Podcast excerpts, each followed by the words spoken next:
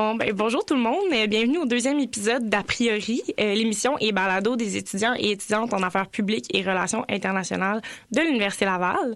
Donc, euh, je suis très heureuse de vous accueillir aujourd'hui pour ce deuxième épisode qui, je crois, va être va un peu vous faire mieux comprendre le concept de l'émission. Donc, la semaine passée, on a introduit notre programme, notre association étudiante, on a fait un survol de ce qui concerne notre bac, puis la raison d'être de l'émission. Euh, donc aujourd'hui, on va passer aux choses sérieuses euh, avec notre premier sujet de discussion qui, je crois, va intéresser plusieurs personnes. Donc aujourd'hui, j'ai invité deux de mes collègues et amis du Biapri pour vous jaser des enjeux de l'Arctique. Donc, qu'est-ce qui se passe dans l'Arctique actuellement, les enjeux environnementaux, tout ce qui est les enjeux politiques, économiques et même militaires? Donc, je vais être accompagnée de Tristan et Constantin tout au long de l'émission, euh, qui sont les vrais experts en la matière. Donc, bienvenue les gars, vous allez bien? Oui, toi? Oui, ça va. Oui, super. Donc, je pense qu'on pourrait commencer par peut-être vous présenter, euh, dire un peu votre parcours bien appris, ce qui vous intéresse. Ah, c'est good. Mais ben, moi, c'est Constantin. Euh, je suis à ma deuxième année au Biapri. Euh, dans le fond, j'ai pas mal choisi le Biapri. Euh, je pense que Florence en a parlé la semaine dernière. Le international, c'est ce qui m'intéressait beaucoup. Puis le RI, c'est quelque chose qui m'intéresse quand même beaucoup dans la vie aussi, surtout le, tous les contextes de défense. Qu'est-ce que j'aimerais peut-être faire après le Biapri? Euh, sûr que pousser pour la maîtrise, puis peut-être faire euh, de la recherche ou écrire, c'est quelque chose qui m'intéresse beaucoup. Ou euh, comme tous les tous les gens qui viennent au Biapri devenir diplomate, mais ça c'est euh, c'est quelque chose qui viendra peut-être dans le dans le dans le futur. Moi, je suis à ma dernière session au Biapri. J'ai aimé l'ensemble de mon programme. C'est vraiment le bon choix, effectivement. Euh, puis sinon, un peu sur euh, sur moi puis euh, mes intérêts, ben on va parler de l'Arctique aujourd'hui. puis je me suis proposé parce que c'est ce que je compte faire. actuellement, je suis candidat à la maîtrise recherche en sécurité internationale. Très cool. Est-ce que dans le fond mais ben, je sais que toi, Constantin, justement, tu, tu fais une simulation là, actuellement de l'OTAN. Est-ce que ça rapporte un peu ou... Ben oui, quand même, dans le fond, euh, je fais la simulation de l'OTAN qui est, c'est quand même parmi les simulations qui sont en guillemets disponibles pour les étudiants du BAPRI à faire. Donc c'est vraiment intéressant. Puis on parle beaucoup de sujets qui sont de défense. Puis, euh, tu sais, même si en ce moment, avec la guerre en Ukraine, on est beaucoup focusé sur ça, il y a des sujets et des topics qui reviennent pas mal sur le sujet de l'Arctique, surtout dans le contexte canadien, là, sachant qu'on a une aussi grande partie de notre territoire qui est dans le nord, euh, c'est quelque chose qui, qui est revenu puis qui est assez intéressant faut dire aussi que c'est très actuel par rapport à l'OTAN, c'est-à-dire que les deux derniers pays qui ont demandé l'adhésion sont des pays arctiques, soit la, Finlande et la Suède. Donc, euh, comme j'ai mentionné, ben, les enjeux arctiques, ben, c'est un sujet qui sais, on en parle ici et là, mais j'ai l'impression que c'est encore un peu des enjeux peu connus des gens qui, justement, baignent pas dans, dans le sujet, là, dans le sujet des sciences, euh, ben, de la science po ou même de l'économie. Donc, pouvez-vous un peu m'expliquer euh, ben, pourquoi vous, c'est un enjeu qui, vous a interpellé ou qui vous intéresse? Euh, dans le fond, moi, mon, intérêt, ben, ça part d'un cours que, que j'ai eu au BIAPRI, qui est le, cours de gouvernance de l'Arctique. Euh, puis j'ai juste vraiment trippé parce que l'Arctique, au final, pendant longtemps, on a vu ça comme euh, un, endroit aride, euh, que c'est difficile de résider. Pourtant, il y a, y a, des populations qui habitent là depuis 15 000 ans. mais c'est surtout que aujourd'hui l'Arctique est vraiment relié plus qu'on pense à l'ensemble des, des politiques puis euh, c'est la politique du futur, en fait. On va, peut-être parler un peu des, changements climatiques, mm-hmm. du retrait des glaces, mais lorsqu'on regarde une, représentation cartographique du top de la Terre, ben on voit que c'est vraiment comme une Méditerranée. Au final, le, le, Canada qui, fait face aux États-Unis mm-hmm. avec euh, la Russie. Euh, donc, c'est ça. C'est vraiment comme une Méditerranée, mais avec des assez grosses puissances mondiales. Ouais. Puis, ouais, moi, je pense que. Moi, je pense qu'il m'a donné un peu la piqûre de l'Arctique. C'est euh, dans les enjeux militaires, la plupart du temps, on entend parler, par exemple, du Moyen-Orient, on entend parler des zones qui sont. Euh, des zones en conflit qui sont plus loin de chez nous. Il y a eu l'Afghanistan, là. récemment, le Canada s'est retiré de ça. Mais on se rend compte là, que, comme j'avais dit plus tôt, là, la part de notre territoire se situe en Arctique puis surtout les enjeux de sécurité qui sont reliés à ça. Moi, je pense que c'est parti d'une vidéo de euh, YouTube de 7 jours sur Terre qui s'appelle, c'est une chaîne qui parle de géopolitique, puis qui avait parlé là, de vraiment de, de, de pas l'absence, là, mais le manque de, de, détermination du Canada à, s'imposer dans l'Arctique. Je pense ça qui a vraiment piqué mon intérêt. Puis comme Tristan en parlait, là, dans le fond, euh, l'Arctique, c'est un peu comme l'espace, je dirais. C'est une région qui est... à découvrir. c'est ouais. Vraiment... euh, C'est aride, c'est peu... euh, c'est peu clément pour la- l'activité humaine, mais il y a des gens qui sont là euh, depuis si longtemps puis qui y vivent. Puis là, c'est pour moi, comme Tristan l'avait dit aussi, c'est une région à regarder pour le futur. Ouais. Très cool parce que, tu sais, dans le fond, moi, euh, justement, je suis inscrite là, au cours euh, de gouvernance de l'Arctique cette session. Fait que j'ai vraiment hâte d'avoir cette conversation-là avec vous pour en apprendre davantage.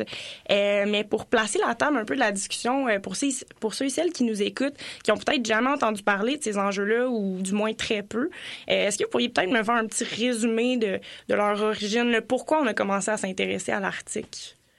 Ben, dans le fond, pour faire un petit historique, euh, l'intérêt de l'Arctique date de l'époque des explorations. Donc, euh, on est au 19e siècle avec des, grands explorateurs. Il y a Sir John Franklin qui est bien populaire au Canada, mais il y, en- a plusieurs autres.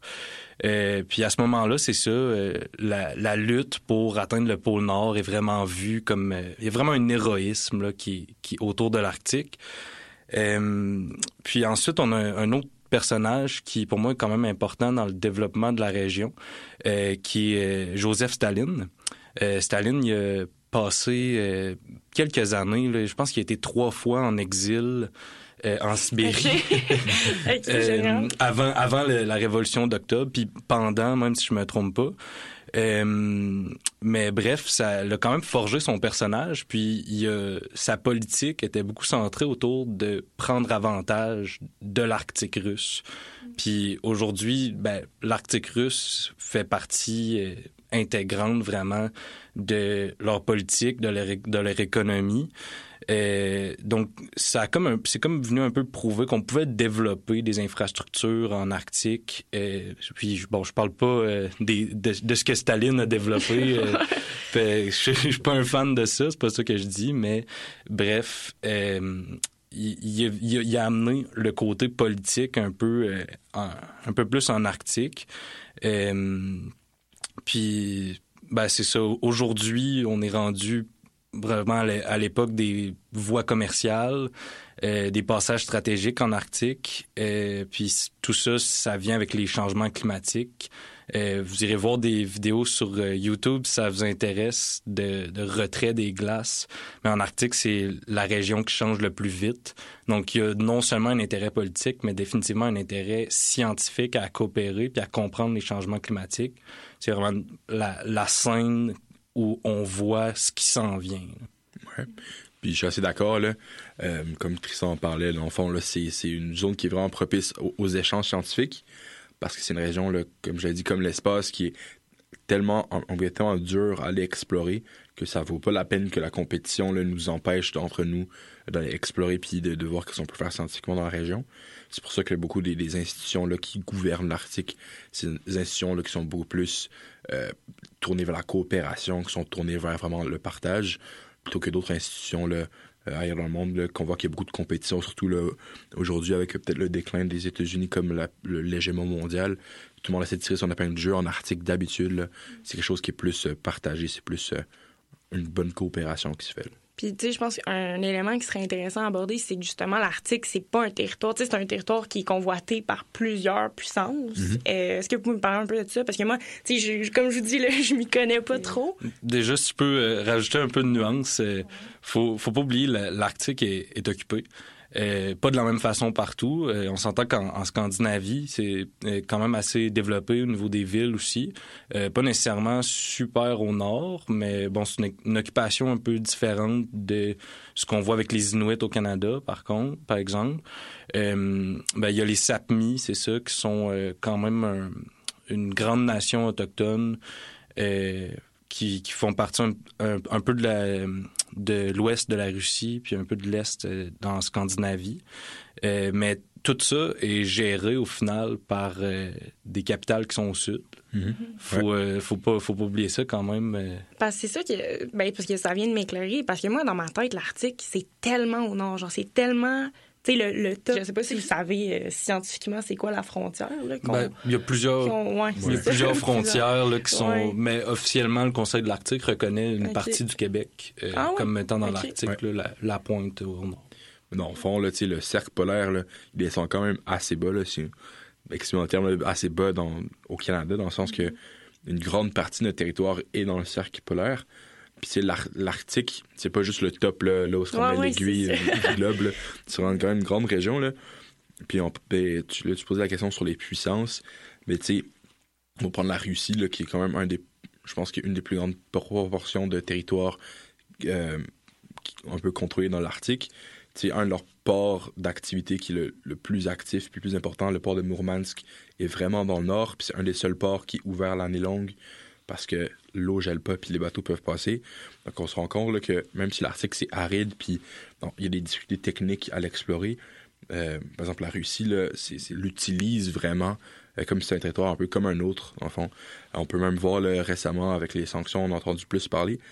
Mais sous la présidence Poutine, il y il y a un oblast le plus dans le nord-est qui il a donné la, gouvernance là, à Abramovich, qui est un peu un oligarque pour la développer économiquement.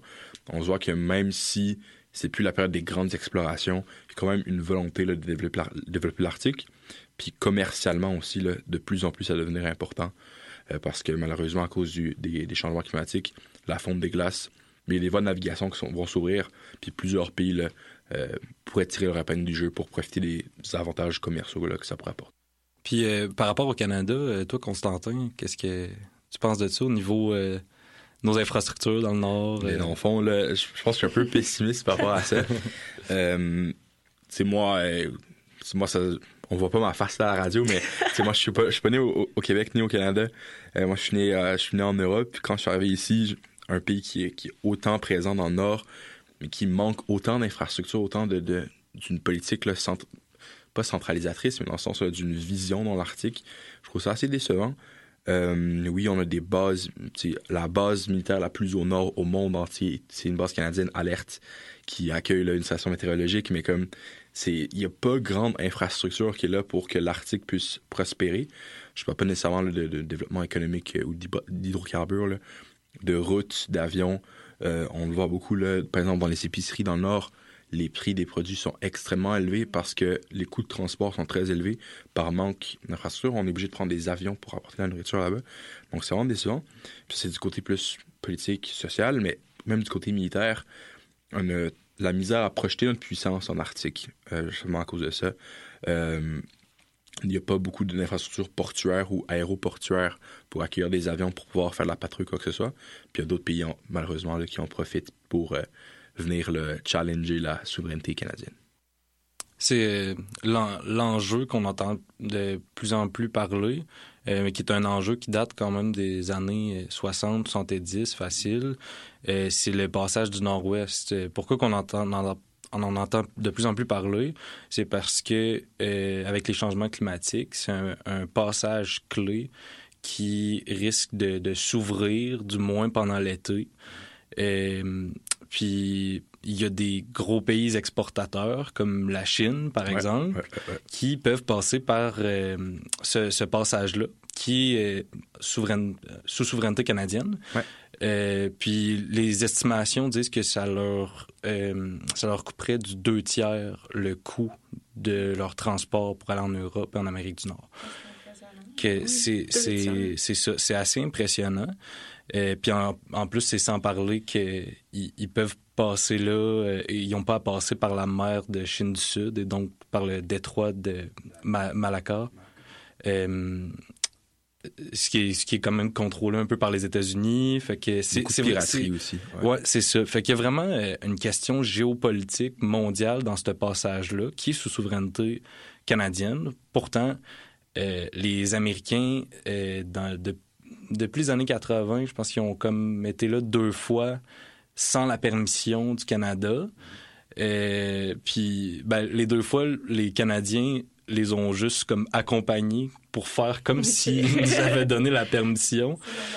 Euh, mais c'est ça, pour, pour eux, ils répètent que c'est un détroit international euh, et donc euh, on n'a pas besoin de, de passer, de, de, de, demander la permission à Ottawa. C'est ça, parce que là, tu es en train de dire que dans le fond, ce serait pas dans la mer, ce serait pas comme dans une mer internationale. Ce serait pas que tous les dans le fond, les bateaux pourraient passer là.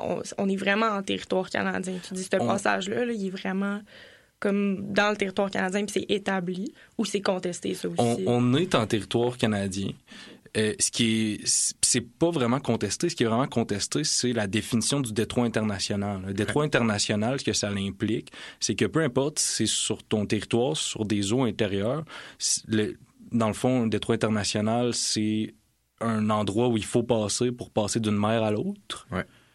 Euh, donc, c'est aussi simple que ça. Puis, ben, on n'a pas le droit, dans un détroit international, de refuser le passage. Comme au canal de Panama, par exemple, ben, on n'a pas le droit de refuser le passage. C'est un détroit international. Tout le monde a le droit de passer. Là. Euh, fait que c'est vraiment là l'enjeu. Puis les États-Unis ont totalement avantage. Euh, tout le monde a avantage à, prendre cette définition-là.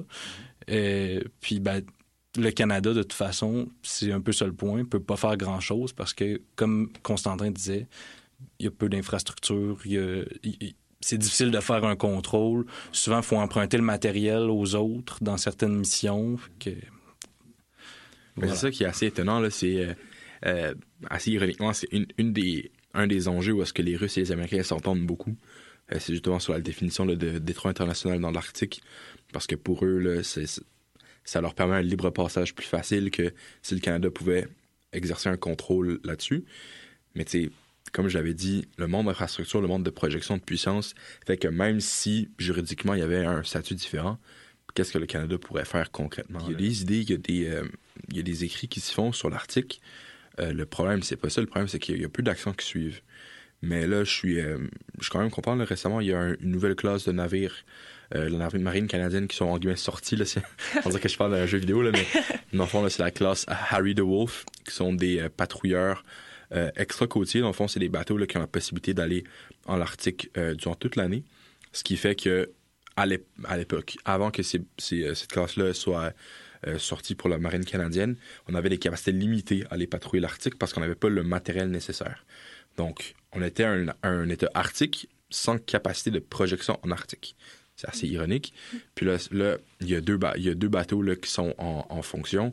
Un troisième en construction en ce moment.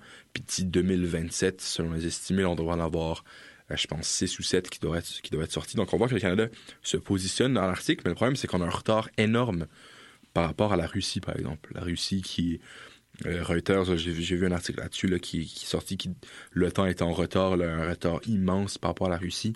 La Russie avec la guerre en Ukraine, qui, qui, on en entend beaucoup plus parler, mais là, euh, il réouvre des bases militaires, il les réaménage, il les modernise. Donc là, on se rend compte, là, après toutes ces années, ah, ben on est vraiment en retard par rapport à la Russie.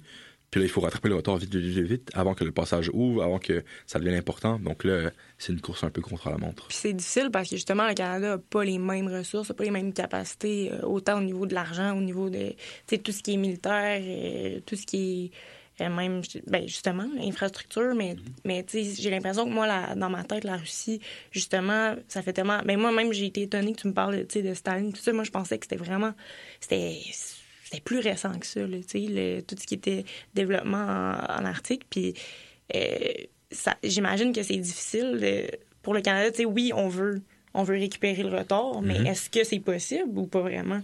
Ben, faut dire que la Russie a vraiment c'est pas contesté. C'est vraiment euh, une espèce d'hégémonie en Arctique, dans le sens où ils, ont à peu près 50 du territoire arctique. Euh, c'est eux autres qui ont les infrastructures, puis le côté militaire le plus développé. Euh, puis on, parle du Canada, qui, est très en retard, mais les États-Unis se sont réveillés en comme 2018-2019 sous la présidence de Trump. Euh, avec euh, Mike Pompeo qui a fait un discours euh, qui chamboulait tout le monde, qui amenait un petit peu plus ces questions géopolitiques-là dans le Conseil de l'Arctique, qui jusqu'à là avait beaucoup été juste un, forum de discussion au niveau des changements climatiques puis des populations qui, vivent là. fait c'est, on n'est pas les seuls qui commencent à se réveiller. encore là, est-ce qu'on a la capacité économique et tout ça pour, euh, pour faire ça. Puis pour moi, c'est pas juste une question de capacité. Je pense qu'on l'a si on veut. Faut, euh, faut peut-être. Euh, il y, a un coup d'opportunité partout. Mm-hmm.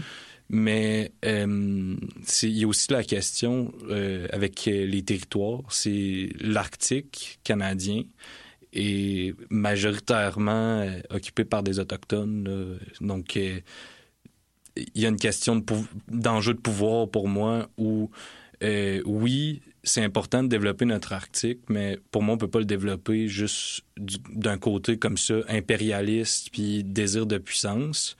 Euh, ça va être important d'être quand même puissant en Arctique, mais il faut le faire euh, en accord avec les, les Autochtones. Euh, je trouve les Inuits du Nunavut, c'est quand même un exemple où chacun a quand même pu tirer son épingle du jeu, disons, comparativement à d'autres populations qui vivent au nord. Euh, mais c'est plus récent, là, eux, qui, qui, sont quand même propriétaires de leurs moyens de production. Que moi, je pense que c'est une question aussi qui faut vraiment se poser dans le développement de l'Arctique, encore plus que le financement pour moi, parce que le financement rendu là, c'est pas nécessairement un problème. Euh, c'est une question de volonté, donc. C'est ça. Mmh. question de stratégie. Y a-tu genre des, des, des, des, approches qui sont faites comme de vouloir coopérer avec les peuples autochtones ou on, on, on le voit encore un peu comme ah, nous, on veut aller en Arctique, on va y aller sans vraiment les consulter? Euh, ben, fait intéressant. Euh, dans le fond, le, le Conseil de l'Arctique, euh, qui est pas mal la structure vraiment de, principale de gouvernance en Arctique, euh, comment qu'elle fonctionne, c'est qu'il y a huit pays États membres qui prennent des décisions par consensus. Donc, il n'y a pas de vote comme à l'ONU. Euh, puis ça, ça, fonctionne quand même bien. Ça fonctionne. Euh, ouais, euh, je, je, pourrais expliquer vite fait, mais juste pour finir mon point, dans le fond, les autres acteurs qui sont assez influents dans le Conseil de l'Arctique, c'est les organisations autochtones. eux, ils ont, ils ont, comme vraiment un siège de membres permanents. Ils n'ont pas le droit comme au, au vote, si on peut dire. C'est pas un vote, là, mais pas grave s'ils si, font pas partie du consensus, malheureusement. Mais ça reste que la seule affaire qu'ils ont à faire, c'est euh, d'aller chercher l'appui d'un des huit pays. Puis jusqu'à maintenant, ils sont quand même écoutés dans le Conseil de l'Arctique. Ils ont une voix, ils ont plus de temps de parole que des grosses puissances comme la Chine, euh, qui en a pas beaucoup, le fond.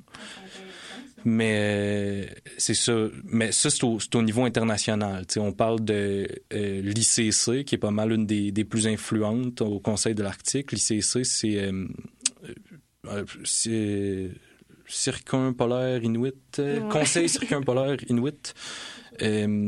Puis ben, ça, c'est pas juste au Canada, il y a des Inuits au Groenland, tout ça, mais justement, en étant comme alliés, puis dans plusieurs pays, ben, ils ont plusieurs options pour aller chercher euh, un, un, appui pour former un petit peu les politiques. Fait qu'il y a quand même vraiment une participation politique de ce côté-là. Euh, du côté à l'interne au Canada, je m'avancerai pas nécessairement sur la question. Je suis euh, pas assez connaissant, mais je sais que il y a quand même un, mouvement avec euh, Justin Trudeau là, euh, d'un peu plus respecter les droits autochtones, mais je pense pas qu'on est encore euh, là où on voudrait être. Le fond, là, si je peux rajouter sur le point de, Tristan, dans le fond, ce qui est intéressant, c'est que si on examine un peu la stratégie d'Arctique canadienne, qui est vraiment développée plus récemment dans les dernières années, il y a quand même un bel accent sur la coopération avec les peuples autochtones, dans la mesure où ils sont vraiment mis un peu de l'avant-plan sur tout ce qui est développement économique, politique, social. Côté militaire, un peu moins, parce que c'est pas quelque chose. Euh, ils sont, sont pas vus de ce côté-là comme, des, comme un, outil pour ça. Euh, même si on peut pouvoir parler plus tard avec, les Rangers canadiens. Mais vraiment, je trouve qu'il y a une belle, une belle approche canadienne euh, sur vraiment les enjeux autochtones, que si on compare un peu les politiques arctiques avec d'autres pays, les États-Unis par exemple, on, est, on est vraiment plus avancé sur ce côté-là. Je pense que c'est principalement à cause de, du nombre de territoires, ben, la superficie qu'on occupe en Arctique, puis aussi avec tous les peuples qui sont là-bas, puis qui réclament une voie au centre de ce processus-là de modernisation peut-être, mais plus de, de, prise au sérieux de l'Arctique. Puis concernant justement ben, les peuples autochtones, un des enjeux qui justement les touche le plus, c'est ben un, c'est probablement le changement climatique qui, qui a de grands effets au niveau de l'Arctique. Euh, est-ce que ça c'est disons est-ce que peut-être le Canada prends ça en compte dans le sens que peut-être aller développer en Arctique, ce serait pas la bonne façon parce que, ah, on veut pas augmenter le, changement climatique ou ça n'a même pas rapport? Est-ce que vous savez? Est-ce que c'est comme. Au, niveau des impacts euh, pour le changement climatique, euh, ben, je vous euh, conseille une lecture vraiment le fun. Je pense qu'il est à la bibliothèque de l'université. c'est Le droit au froid. c'est une autochtone, justement, qui parle du fait que oui, les changements climatiques, ça change l'environnement des Inuits, puis qu'il y a d'autres opportunités qui s'offrent à eux, mais c'est pas nécessairement des opportunités qu'ils auraient besoin si on leur conservait leur droit au froid parce que toutes leurs pratiques sont basées sur le froid et se sont adaptés avec ça. Donc là, c'est une adaptation qui est forcée, puis ça va totalement changer euh, leur mode de fonctionnement. Euh, on a aussi les SAPMI euh, en Scandinavie puis en Russie. En, Norvège, ça va quand même bien, mais plus on se déplace euh, du côté vers la Russie, plus euh, il y a des grosses usines de transformation, plus il y a des pluies acides. Puis les Sapmis, c'est un peuple qui dépend euh, presque entièrement, c'est vraiment central à leur culture, de l'élevage du Rhône. donc, il y a un déclin dans les populations de Rhône à cause des, pas juste des changements climatiques, mais de, la pollution, vraiment, là, de la pollution avec les usines et tout ça. Que oui, ça, ça, change vraiment le, mode de vie quand même. Mais là, on voit un peu le, comme il y a deux côtés de la médaille. Soit tu développes ton Arctique à un niveau tel que tu rendu avec des, comme des usines le nord qui produisent des effets euh, inespérés qui affectent les populations autochtones à ce point-là, ou tu as le choix de en rien faire. Donc je pense qu'il y a un équilibre qu'on peut aller chercher, un équilibre euh, comme Tristan parlait, les opportunités qui s'offrent aujourd'hui, c'est bien, mais c'est juste parce que ça compense pour toutes les autres pratiques qui, vont s'en voir d'extinction avec aussi la, fonte des glaces puis le, réchauffement de la planète en, général. Donc, je pense vraiment que on doit avoir une approche holistique un peu sur la question. On peut pas juste, par exemple, parler de l'histoire euh, militaire, sans parler du côté social, côté infrastructure, sans parler du côté politique. Ça doit être une approche euh, holistique. Pour moi, ça doit être une priorité du gouvernement canadien de voir ce qu'on peut faire en Arctique parce que, on, répète depuis le début, c'est la région du futur. Puis si on se met pas à la table, ben, il y a d'autres puissances euh, un peu inespérées. Là. je sais pas si on va reparler. Par exemple, il y a la Chine, il y a l'Inde qui ont des politiques arctiques aujourd'hui. Puis ils vont, ils vont profiter alors que ça se passe là, dans, notre, dans notre cours. Alors c'est c'est assez impressionnant de voir que il faut faire quelque chose, sinon on va arriver à un point où est-ce qu'on va être euh, mis devant le fait accompli.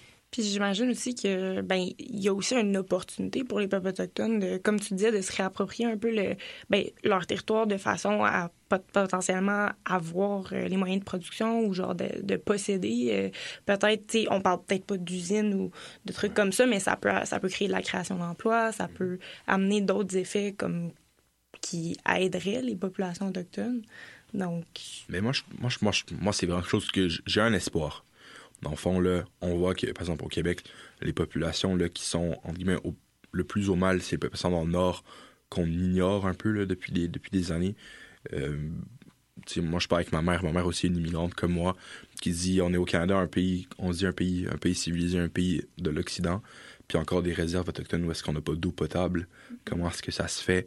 Comment ça se fait que les prix aux épiceries sont aussi chers que les gens sont obligés de se tourner vers des moyens de, faire la nourriture qui est pas saine mais qui est plus abordable. C'est, je pense que c'est vraiment un enjeu qui est important. Puis les enjeux sociaux, euh, le système de santé, le système d'éducation doivent être pris en compte aussi là-dedans parce que ça doit, ça être, comme je l'ai dit depuis le début, c'est un, un, développement qui doit se faire le main dans la main avec les peuples autochtones. Puis on doit leur rendre cette reconnaissance-là auquel ils ont droit d'être les peuples qui ont occupé ce territoire-là en premier? Pour moi, euh, c'est sûr que la question du développement économique euh, avec les, Autochtones dans le Nord, ça peut être très intéressant pour eux, mais je, répète un petit peu ce que je disais tantôt, mais la question, pour moi, c'est surtout de ne pas les, euh, les tasser de la sphère de pouvoir, de la sphère de décision. puis là, on parle d'une décision commune, mais souvent, c'est des négociations, puis on les traite quand même. Ils n'ont pas le, gros bout du bâton, comme on dit dans, les négociations.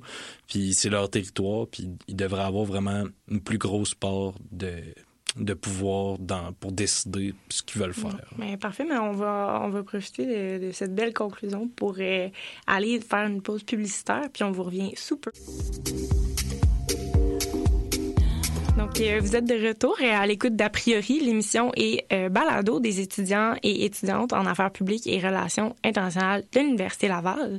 Et donc, pour un peu faire un lien avec de, de quoi on parlait tantôt, Tristan, j'ai vraiment été surprise quand, quand tu me dis que justement le consensus, qui est la méthode de décision dans le Conseil de l'Arctique, euh, fonctionner. Parce que nous, je veux dire, quand on étudie en relations internationales, justement, on entend souvent que le consensus à l'ONU, par exemple, c'est ce qui bloque beaucoup euh, les décisions puis les, les, les vraies actions là, réelles. Fait que tu peux-tu élaborer là-dessus? On dirait que ça m'a piqué ma euh, curiosité. ouais, ben j'ai une petite métaphore que je viens de trouver dans ma tête par rapport à ça. C'est bien drôle. C'est comme si t'as un couple qui vit ensemble, genre tu vis avec ton chum, ta blonde, puis euh, il y a vraiment un, gros problème, genre je sais pas, euh, elle elle aime les chiens, puis toi t'aimes les, les chats. Euh, puis là vous achetez un chien, mais comme vous amenez jamais ça comme sujet de discussion, tu comprends? C'est comme un, un gros problème dans le couple. fait qu'on fait juste ignorer la différence jusqu'à temps que ça pète. puis ce qui je dis pas que c'est en train de, de se tirer des coups de gun. mais là, le Conseil de l'Arctique est, sur pause depuis, euh, depuis l'invasion de l'Ukraine, en fait. Euh, mais bref, c'est ça. Euh, pour refaire le pont, ben, le Conseil de l'Arctique, ils ont des comités plus scientifiques au niveau du développement durable, avec les populations autochtones qu'on a parlé tantôt, les changements climatiques. on, a, on règle des différends, surtout territoriaux, euh, il y a quand même des ressources, beaucoup dans l'Arctique, faut le dire. Il y a des, des ressources euh, euh, les poissons. Il y a des, euh, beaucoup de ressources aussi au niveau minier. ben, dans le fond, les, je vais donner un exemple. La Norvège puis la Russie avaient un différent pour l'extension du plateau continental russe. Là, on avait vu les, les Russes en 2007 euh, ils, ont ils ont déposé comme un drapeau euh, au nord de mhm. l'Arctique pour dire les ressources qui sont là, c'était nous autres. Euh, bref, ils ont bien réglé ce dossier-là.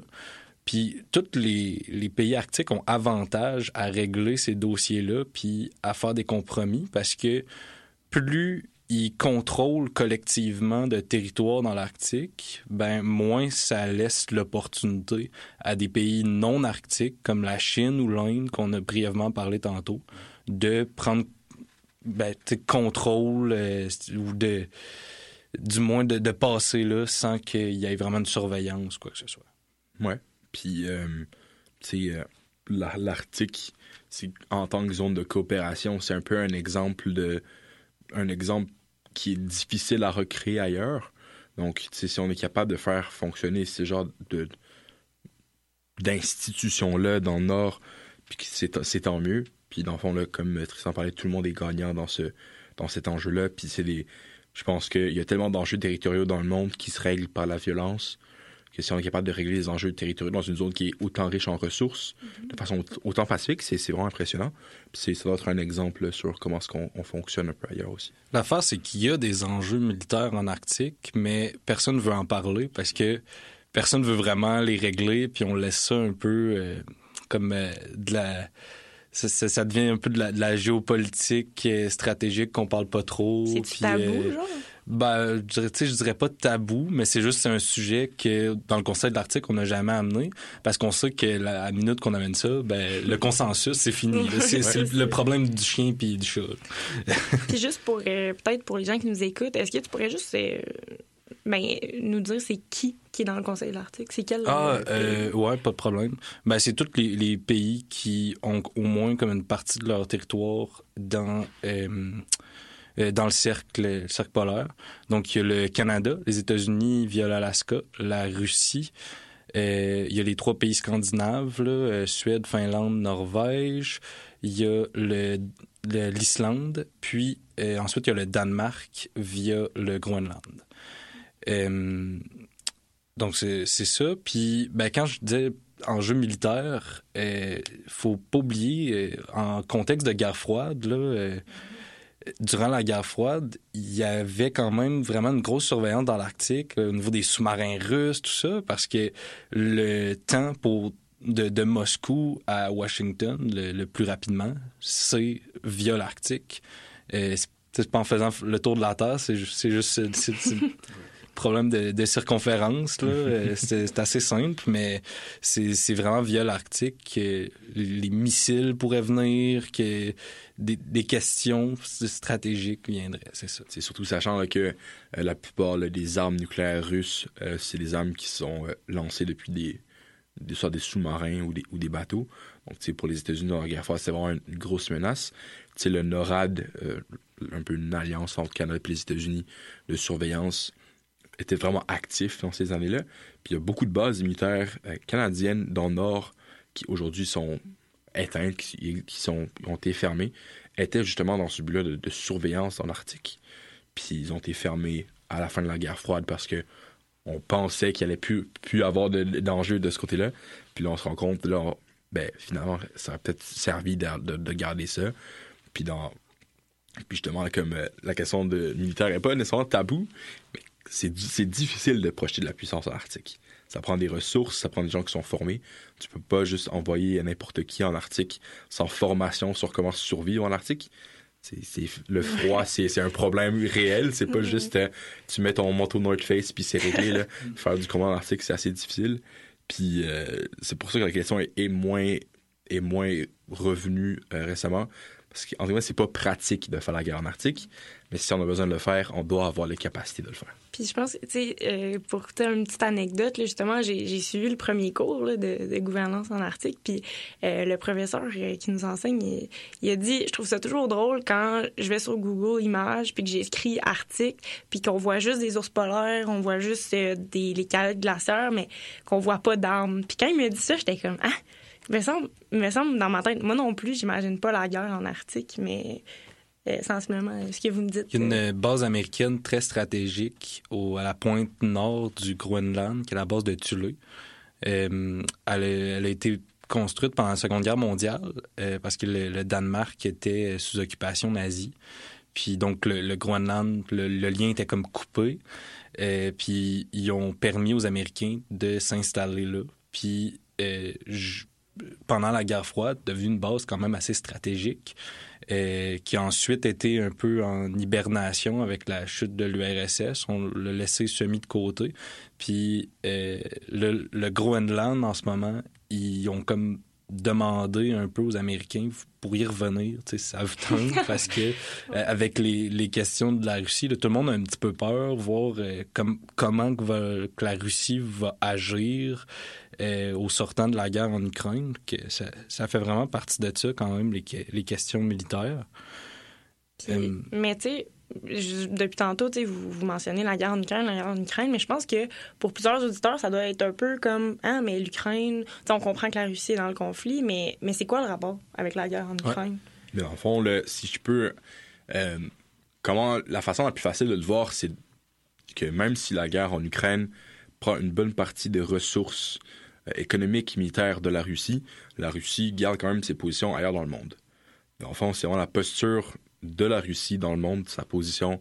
Si on peut utiliser des termes réalistes, là, moi j'aime bien utiliser les termes réalistes. le réalisme, pour ceux qui nous écoutent, c'est une théorie des relations internationales. Bon, oui, c'est une théorie des relations internationales euh, qui s'adresse surtout aux conflits, euh, la nature des conflits entre les États. Puis dans le fond, là, ils veulent, dans, dans la position russe, c'est de se rapprocher le plus possible d'être une grande puissance. Puis même si en ce moment en Ukraine, peu importe ce qu'on pense du conflit, euh, ça va bien ou ça va pas bien, leur position en Ukraine, euh, leur position pardon en Arctique compense un peu pour tout ce qui se passe ailleurs dans le monde, euh, dans la mesure où bien qu'ils soient en difficulté par rapport à l'Occident, bien qu'ils soient de plus en plus isolés, leur position en Arctique oblige un peu le monde à négocier avec eux sur d'autres forums. C'est pour ça que l'importance des, euh, des, pays comme la Chine puis l'Inde qui s'alignent de plus en plus vers la Russie devient importante. Puis c'est vraiment un lien le plus. Euh, c'est une approche plus, si on, on, dézoome de la map un peu, que ça devient important. Puis l'issue de la guerre en Ukraine va déterminer la position de la Russie, qui en elle va déterminer qu'est-ce qu'ils vont faire avec l'Arctique. Si je peux, euh, c'est ça, faire le lien un peu, euh, au fond, pour ramener ta question, c'était comme, OK, euh, vous me parlez de l'Arctique, puis là, Ouais. vous parlez de l'Ukraine. Euh, on, va, on va faire le lien. Dans le fond, c'est un peu euh, là- là-dedans que je fais de la recherche en ce moment. Euh, faut, ben, déjà, on a établi que la Russie, c'est 50% de l'Arctique. C'est une puissance en Arctique. Il faut savoir aussi que, oui, le, le- la Russie a un rôle prépondérant en Arctique, mais l'Arctique a un rôle prépondérant en Russie. Euh, 20% des exportations russes euh, partent de l'Arctique. Euh, c'est, de là que partent euh, les Nord Stream, etc. Donc, l'Arctique fait quand même aussi partie des intérêts de l'Union européenne. C'est une région qui est connectée, bref. Puis, c'est ça. Sinon, ce que la guerre en Ukraine a fait dans les relations en Arctique, principalement, euh, ben, la Russie euh, était présidente du Conseil de l'Arctique. Le Conseil de l'Arctique, euh, chaque pays est président pendant deux ans, à tour de rôle. Euh, puis euh, la Russie était présidente depuis 2021. Euh, donc, euh, comme une semaine après que la Russie ait envahi l'Ukraine, euh, les sept autres États ont décidé de se retirer du Conseil de l'Arctique parce qu'ils ne pouvaient pas comme prendre un vote pour sortir, sortir la Russie, vous comprenez? Euh, donc, ils ont vraiment mis sur pause leur relation avec la Russie. Euh, c'est un peu pour faire pression. C'est une pression diplomatique. Euh, il y a aussi des, des enjeux plus économiques au niveau que... Mais ça, ça a peut-être moins rapport avec le Conseil de l'Arctique, mais des, avec les sanctions européennes, tout ça, il y a des grosses compagnies comme BP, Shell, Total, qui ont retiré tous leurs investissements dans les projets d'hydrocarbures en Arctique. Donc, c'est sûr que ça fait mal à l'économie russe. Euh, mais bon, tout ça, ce que ça fait, là, encore là, ce que j'avance, c'est très récent. Il n'y a pas tant de recherche qui a été faite euh, à propos de ça. Mais je vous euh, dis humble- humblement mon, mon opinion euh, de, ce- de, de- de- des documents que j'ai lus. Euh, la Russie, vu qu'elle se fait bouder en Arctique, puis que l'Arctique fait partie intégrante de sa, son économie, euh, décide de se tourner vers d'autres partenaires. Donc, euh, il y avait vraiment une tendance depuis plusieurs années où la Chine se décrit comme un État presque arctique, puis qui, la Chine a deux sous-marins, euh, pas, pas sous-marins, des deux brise-glaces nucléaires. Euh, c'est, ils sont plus équipés que les Américains en Arctique ou que les, que les Canadiens. Fait que la, la Chine a vraiment des intérêts forts en Arctique. Euh, ils ont relié l'Arctique à leur euh, Polar Silk Road. là. Euh, donc, euh, voilà. On se dirige de plus en plus vers deux blocs qui s'affrontent. Il y a aussi l'Inde, d'ailleurs, qui vient juste de sortir sa, sa politique arctique. Elle est super loin de l'Arctique, je Mais sais. c'est ça, c'est ça que moi, ça me fascine. C'est ça, c'est vraiment deux blocs un peu qui se créent en- d'affrontements en Arctique. Je, pense pas nécessairement qu'il va y avoir des affrontements militaires, mais des affrontements définitivement pour avoir des ressources, contrôler des passages clés, euh, ce qui peut être vraiment intéressant pour le futur. Puis, euh, ben, euh, mettons, je vous donne un exemple pour pas vous dire que je sors ça, tu sais, ça fait juste un an que c'est que c'est comme ça, mais en septembre de dernier, la garde côtière américaine a rencontré des, des navires de guerre russes et chinois qui faisaient des exercices ensemble proches de l'Alaska. Euh, c'est vraiment des, des, na- des navires militaires, puis ils n'étaient pas sur le territoire américain, mais il n'y avait pas d'avertissement ou rien qu'ils faisaient des exercices ensemble. Fait que, tu sais, quand la Chine a dit Ouais, qu'elle supporte pas la Russie, elle, elle joue vraiment sur euh, deux, euh, deux côtés. Two Puis elle, face, là. ben, elle- elle a avantage à porter la confusion. Comme ça, on ne sait pas jusqu'à quel point euh, il y a un support du côté des Chinois. Euh, voilà. Mais j'imagine qu'il faut qu'ils, justement, c'est encore un peu de la théorie réaliste, mais il faut qu'ils mettent leurs intérêts avant ceux des autres pays, là, selon cette théorie-là. Donc, j'imagine que la Chine, justement, qui est une des plus grandes puissances mondiales, avec la Russie, ensemble, mais qui, qui contrôle autant de territoires dans l'Arctique, c'est sûr que c'est une alliance qui fait beaucoup de sens, là. Mais. Faut, faut se dire aussi là-dedans quand même que la Russie, euh, tu sais, ils- ont des gros différends historiques avec la Chine. Euh, mais c'est justement ce que je dis. Dans le fond, il y a une certaine confusion. On C'est sait ça. pas C'est une alliance d'opportunités. C'est un peu ça, ouais, c'est ça. Mais ce, qui est, ce que je trouve. Là, là, je vais peut-être faire une suite logique là, immense parce que je dis. Mais ce qui est. La guerre en Ukraine a provoqué que l'Occident, la plupart du monde entier, isole, essaie d'isoler la Russie. Moi, l'effet que moi je vois, c'est que ça isole la Russie, mais elle se tourne vers de nouveaux partenaires qui se situent dans l'Est. On parle de la Chine, on parle. euh, on peut parler de l'Inde dans une moindre mesure, parce qu'ils sont, eux, jouent beaucoup sur deux tableaux. Mhm. Ils achètent des armes, euh, par exemple, européennes, les avions de chasse Rafale français, mais en même temps, ils achètent des armes aux Russes. Euh, on parle de l'Iran. Puis c'est assez ironique parce que de plus en plus, les États-Unis, eux aussi, se tournent vers l'Est. Ils se tournent vers la région Indo-Pacifique. Donc, dans le fond, l'isolation russe, ça fait juste. Il n'y a pas une isolation complète, c'est- on les tourne toujours vers un autre théâtre qui, au final, on va devoir les, en guillemets, les réaffronter ailleurs. Puis là, le désavantage qu'on a, c'est que si on, on les tourne vers l'Indo- l'Indo-Pacifique, il est connecté aussi à l'Arctique d'une certaine façon. On a un enjeu qui se trouve là aussi. Donc c'est pour ça qu'on gagne beaucoup à se tourner vers la région arctique, qui au final va nous, va être un, un avantage énorme si on est capable euh, de projeter la puissance à partir de l'Arctique, de la contrôler. Puis aussi on est capable de, de faire face aux, aux navires, par exemple, aux navires euh, chinois et russes. Le fait qu'ils aient pas donné d'avertissement, ça montre là, on n'a plus besoin de votre permission pour faire ce qu'on veut. On n'a plus besoin de l'approbation de l'Ouest des États-Unis, qui sont en- encore la, la première puissance mondiale, pour conduire des exercices ensemble. Ce qui est quand même, c'est, je sais pas si c'est une, une première mondiale, une première historique, mais c'est quand même étonnant de voir ce niveau de coopération-là qui se fait, même si diplomatiquement, il n'y a pas une, une alliance qui se crée, il n'y a pas de, d'OTAN, OTAN de l'Est là, qui se fait. C'est assez intéressant de voir la posture de ces pays-là par rapport à ça. Puis surtout l'Inde, comme, comme on parle, c'est un pays c'est un pays à part l'Himalaya là, où est-ce que le froid c'est pas une réalité qui les touche autant que nous mais c'est intéressant de voir que ces pays-là se réveillent puis plus en plus on va voir là, euh, qui sait peut-être un jour là, l'Afrique du Sud va avoir sa politique arctique Mais quand vous dites euh, l'Inde, là, par exemple, tu sais, OK, ils ont des sous-marins, puis c'est ça que vous avez dit, right? C'est Euh, ça? Ou des. Ben, la Chine a des brises-glaces. C'est plus des la, la? Chine, ouais. OK. Mais, tu sais, moi, c'est quelque chose que je suis pas trop sûre de comprendre. C'est, OK, ils envoient là, mais, tu sais, à un moment donné, ils accostent tout. C'est, c'est, tu sais, dans le sens, est-ce que c'est leur alliance avec la Russie leur permet de. dans le fond l'Inde l'Inde je- de ce que je je pense pas avoir vu ça mais l'Inde se projette pas en Arctique mais l'Inde se rapproche de la Russie parce que les retombées de l'agrand- de l'agrandissement de, de l'influence russe en Arctique on pourrait avoir des retombées pour l'Inde mais je pense que Tristan a peut-être quelque chose à rajouter là j'ai- J'aimerais peut-être juste mettre un petit peu de nuance avant qu'on passe à ta question. Il faut dire qu'en ce moment, la Russie, c'est un peu tirer une balle dans le pied avec l'Ukraine Ouais. parce que euh, la Chine euh, et l'Inde, c'est des gros pays exportateurs. faut pas oublier que à la minute qui s'affiche à 100% du côté des Russes, puis qui s'affiche trop du côté des Russes, qui ou qui décident de, de racheter les projets super, euh, su- super avantageux en Arctique de la Russie, les, les projets dont les Occidentaux se sont enlevés, ben ils perdent, ils perdent le marché américain, ils perdent le marché européen, puis euh, c'est c'est vraiment pas leur avantage non plus. C'est- C'est d'énormes parts de marché qui se perdent. Puis en- si on regarde un peu là, les, les tendances démographiques chinoises, où est-ce qu'on a un vieillissement de la population, euh, parce que les gens font pas autant d'enfants, on peut parler de, on- du First Child Policy, mais on peut aussi parler là, des, euh, de la façon dont les, les Chinois urbanisent.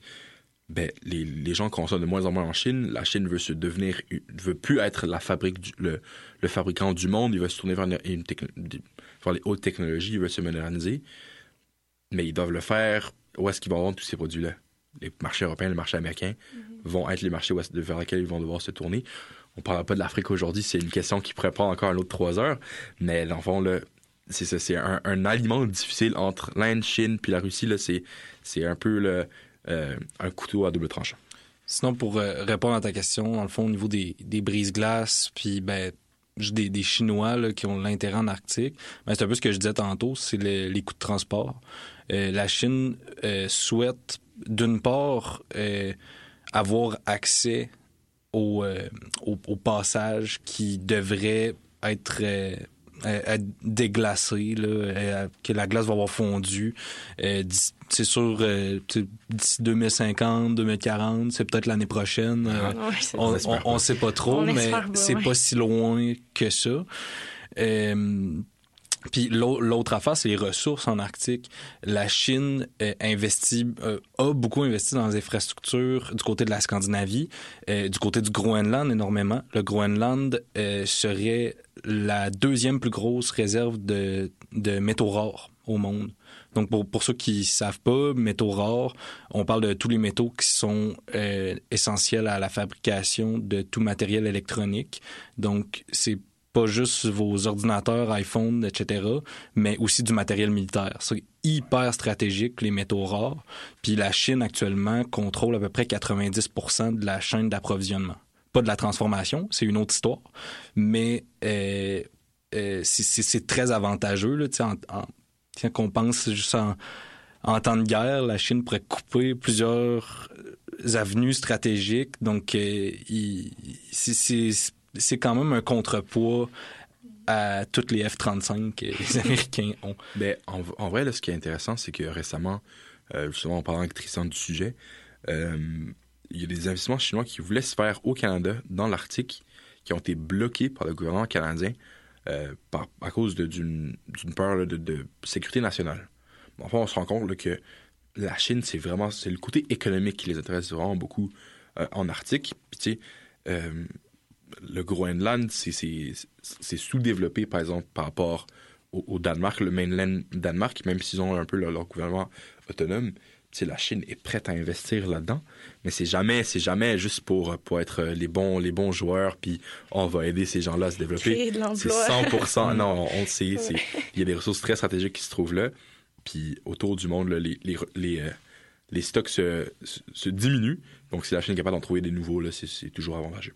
moi, euh, j'aimerais ça. Je pense qu'il ne reste pas beaucoup de temps. Mais j'aimerais ça parler avec vous. Euh, ça va peut-être euh, clore la, boucle un peu. au niveau de la Russie qui a décidé de se retirer euh, euh, pas la Russie, plutôt les sept autres États qui ont décidé de se retirer de la coopération avec, le, avec les Russes. Euh, je voulais vous demander un peu votre opinion là-dessus, parce que moi, je suis pas sûr que c'était une bonne idée. Mais je peux vous expliquer pourquoi après, si vous voulez, genre... je sais pas qu'est-ce que vous, vous en pensez. Moi, moi, je reviens sur mon point. L'isolation envers les Russes, les Russes l'ont vécu plusieurs fois durant leur histoire. La Russie, c'est un pays qui est très résilient sont passés à travers plusieurs crises euh, desquelles ils sont sortis, euh, sont sortis dans le fond, ils, ont survécu, ils ont réussi à se reconstruire. Je pense pas que l'isolation russe, c'est ce qui va les, ce qui va mettre fin à, la posture russe euh, sur la scène internationale comme un peu un contrepoids à la, à la puissance, euh, surtout américaine, surtout de, l'Ouest. donc, je pense que l'isolation, c'est une mauvaise solution vraiment à la Russie. Ça leur donne toutes les armes idéologiques puis de, pouvoir continuer cette opposition-là. Puis il y a beaucoup de... Le Sud global, euh, on parle de l'Afrique par exemple, l'Asie aussi, pendant les années de la guerre froide, mais aujourd'hui, sont beaucoup plus alignés envers la Russie qu'envers l'Ouest. Puis c'est ces territoires-là qui vont devoir, qui vont vraiment être les nouveaux joueurs de demain.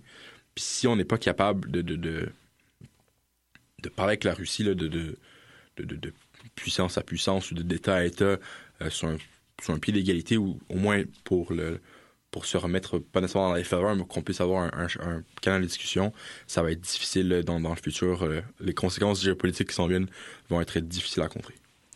C'est sûr que, tu sais, moi, j'ai pas, pas vos connaissances euh, concernant l'article, mais je pense que ce que je trouve plate là-dedans, c'est que justement le Conseil de l'Arctique était vu comme une institution euh, multilatérale qui fonctionnait. Puis il y a bien des institutions dans le monde, des organisations internationales qui, euh, ben, on voit qu'il y a une chute du multilatéralisme, mais les organisations fonctionnent pas. Puis on a vu que le Conseil de l'Arctique, ça fonctionnait. Puis c'était un exemple à suivre. Puis là, on dirait de voir que, OK, mais là, la Russie s'isole. C'est comme si on prenait ce bel exemple-là, puis on, ça, on l'émiettait, puis on, disait, ah, ben finalement, vous voyez, tu ça marche pas, le, multilatéralisme, ça marche pas, la, coopération, tu sais. Fait que c'est ça que, que je trouve un peu plate là-dedans, mais en même temps très compréhensible, dans le sens que, tu sais, idéologiquement, moralement, mais c'est ça au niveau euh, de la coopération euh, mondiale, puis tout ce qui est plus stratégie économique, tout ça, je pense que c'est le cas. Ouais, moi, je, pense qu'il y a euh, la part des institutions, euh, c'était bien correct de sortir la Russie ou de, partir, de mettre en pause les relations. C'est des bonnes pressions. Sauf que je pense qu'en Arctique, c'est un. Je trouve, je trouve ça dommage. Euh, parce que, tu sais, on avait un chien, puis on était correct. Puis on, on parlait pas de chat. C'est-à-dire que là, le, le fait qu'on a comme arrêté la coopération, ça laisse la place à des politiques un petit peu plus anarchiques, puis euh, ça laisse plus de place aux questions militaires. C'est surtout que les questions qu'on, sur lesquelles on comparait avec les Russes, euh, c'était des questions de sécurité soft qu'on appelle, c'est-à-dire l'environnement, sécurité des populations qui sont là. Puis l'environnement en Arctique, c'est vraiment pressant. On, dit que c'est pressant partout, les questions environnementales, mais en Arctique, comme je disais au début, c'est la région où ça change le plus vite. Euh, puis là, il y a vraiment une rupture du partage des données. Parce qu'il y avait plein de missions scientifiques pour essayer de comprendre, faire des projections, puis se mieux se préparer au sud de l'Arctique ensuite sur les impacts que ça va avoir. Mais là, tout ça est coupé depuis un an. On ne sait pas si ça va revenir. Mais pour moi, c'est ça l'affaire qui est la plus dommage, c'est qu'il n'y avait pas d'enjeu militaire en Arctique. Puis là, ben, il y en a un petit peu plus. On a créé comme euh, deux, deux blocs en, se retirant puis en coupant le lien. Tandis que il n'y avait pas de questions vraiment. Ben, il y en avait, c'est sûr, mais pas comme là. Au moins, la, il y avait des dialogues, puis il y avait, il y avait une certaine communication, puis on s'entraidait au niveau des projets scientifiques. Que c'est vraiment ça que je trouve dommage, surtout pour les populations autochtones qui, qui vivent autant en Russie qu'au Canada, qui s'indignent toutes de ça parce que eux, ils perdent leur voix. Le, le Conseil de l'Arctique fonctionne plus, fait qu'ils perdent leur voix sur la gouvernance euh, internationale, du moins. C'est comme une conséquence indirecte, là, dans le fond. Oui, c'est ça. c'est très malheureux, là, tu sais. Euh, si, de un, c'était un, un, un, forum multilatéral international qui fonctionnait, puis c'est aussi un forum où est-ce qu'on avait des voix autochtones qui étaient entendues, qui, pou qui pouvaient être euh, utilisées pour mener à bien des projets qui sont bien pour ces populations-là. Donc, euh, ouais, c'est assez dommage qu'on ait dû euh, couper les ponts avec la Russie sur ce côté-là c'est comme Tristan disait, il y a d'autres organisations que c'est très, très, très légitime d'isoler la Russie pour la ramener à la table de négociation pour que euh, le conflit en Ukraine cesse, parce qu'il n'y a personne qui ressort gagnant de ça, surtout euh, les civils. Donc là, on, se rend compte qu'au final, on s'est tiré une balle dans le pied en parlant du chien. en plein ça. Ah, quelle conclusion incroyable.